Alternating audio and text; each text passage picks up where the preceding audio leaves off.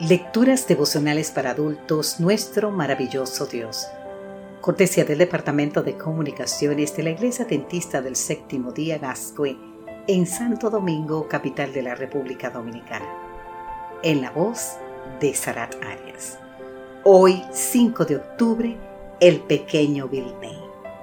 Primera de Timoteo, capítulo 1, versículo 15 nos dice, palabra fiel y digna de ser recibida por todos que Jesucristo vino al mundo para salvar a los pecadores, de los cuales yo soy el primero. Cuando Erasmo de Rotterdam, uno de los grandes eruditos del Renacimiento, visitó Inglaterra a comienzos del siglo XVI, nunca imaginó la contribución que de manera indirecta haría a la causa de la Reforma Protestante. Tomás Vilney, conocido entre sus allegados como el pequeño Vilney, era profesor de Cambridge la impresión que Erasmo causó en él fue tan profunda que Vilney se propuso adquirir cualquier obra que saliera de la pluma del famoso erudito neerlandés. Una de esas obras fue la traducción del Nuevo Testamento que Erasmo realizó al latín. En las páginas de ese Nuevo Testamento, Vilney se encontraría la luz que hasta ese momento le había sido negada. Insatisfecho con su vida espiritual, un día leyó un pasaje que para siempre cambiaría su vida. Está en 1 de Timoteo capítulo 1 versículo 15. Palabra fiel y digna de ser recibida por todos, que Cristo Jesús vino al mundo para salvar a los pecadores, de los cuales yo soy el primero. Ese solo versículo, escribió Vilney, elevó de tal manera mi pobre y decaído espíritu que mis huesos dentro de mí saltaron de gozo y alegría. Fue como si después de una larga y oscura noche hubiese interrumpido la luz de un nuevo día.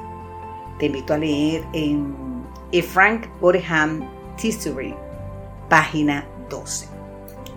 Justo en ese tiempo, el pequeño Vilney escuchó predicar a un fervoroso sacerdote católico de nombre Hugh Latimer de inmediato Villeneuve vio en él un futuro campeón del Evangelio y se propuso ganarlo para Jesucristo.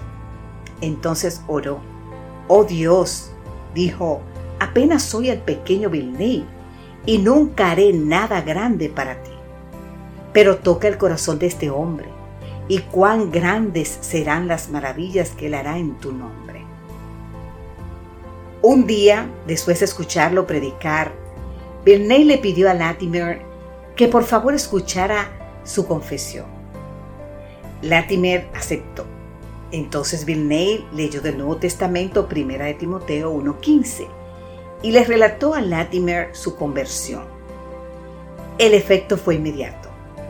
Al igual que siglos antes había ocurrido con Saulo de Tarso, fue como si repentinamente los ojos de Latimer hubieran sido abiertos a la verdad del Evangelio.